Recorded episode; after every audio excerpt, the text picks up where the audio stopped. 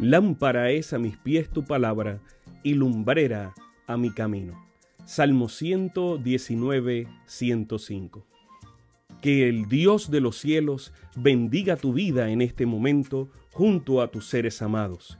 Bienvenidos a un espacio de inspiración bíblica donde su corazón será lleno de esperanza. Como un regalo de la Iglesia Adventista del Séptimo Día de King, Texas, compartimos la lectura devocional para adultos correspondiente a este bendecido día. Pablo, reavivado por una pasión. Autor, Pastor Bruno Razo. Que Dios te colme de misericordias en este preciso instante. Oremos.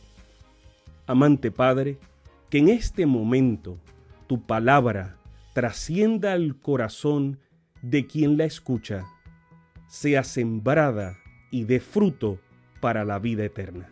En el nombre de Jesús. Amén. Muy buenos días. El título para la lectura de hoy es Cardo y Ortiga o Rosa Blanca.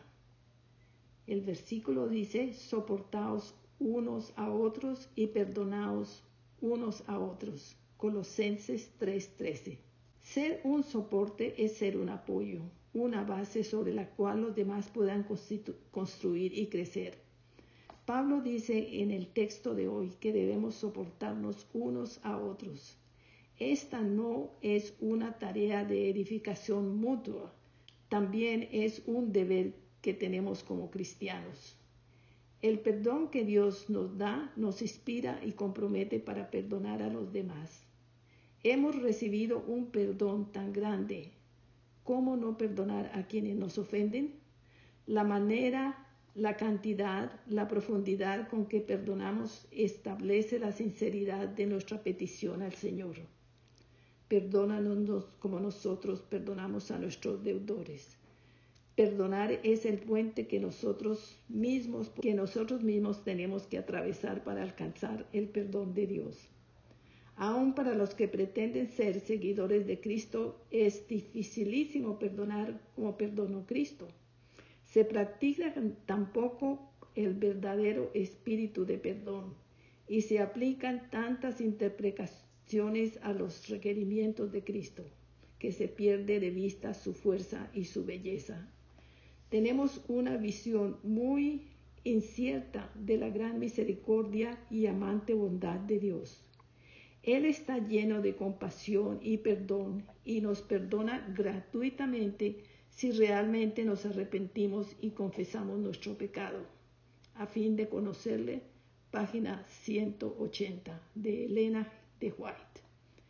El político y escritor cubano José Martí publicó en versos sencillos Nueva York 1891 el poema titulado Cultivo una rosa blanca, con énfasis en el valor del verdadero amor y la amistad.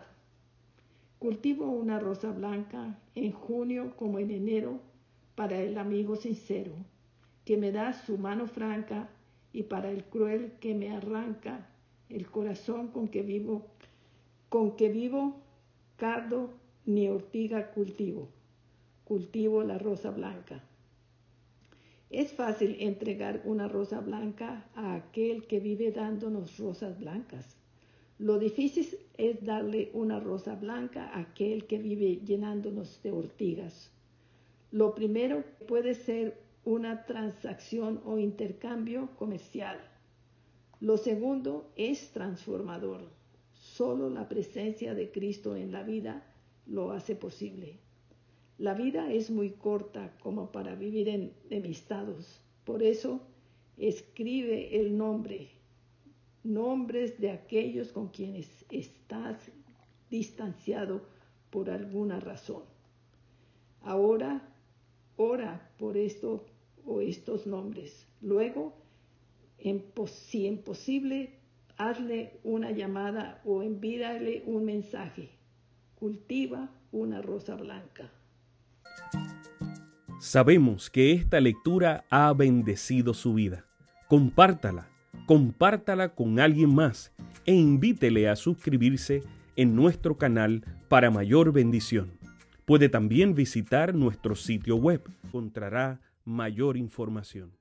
Que el Señor de los cielos te dé esperanza para este día y sus ángeles le acompañen.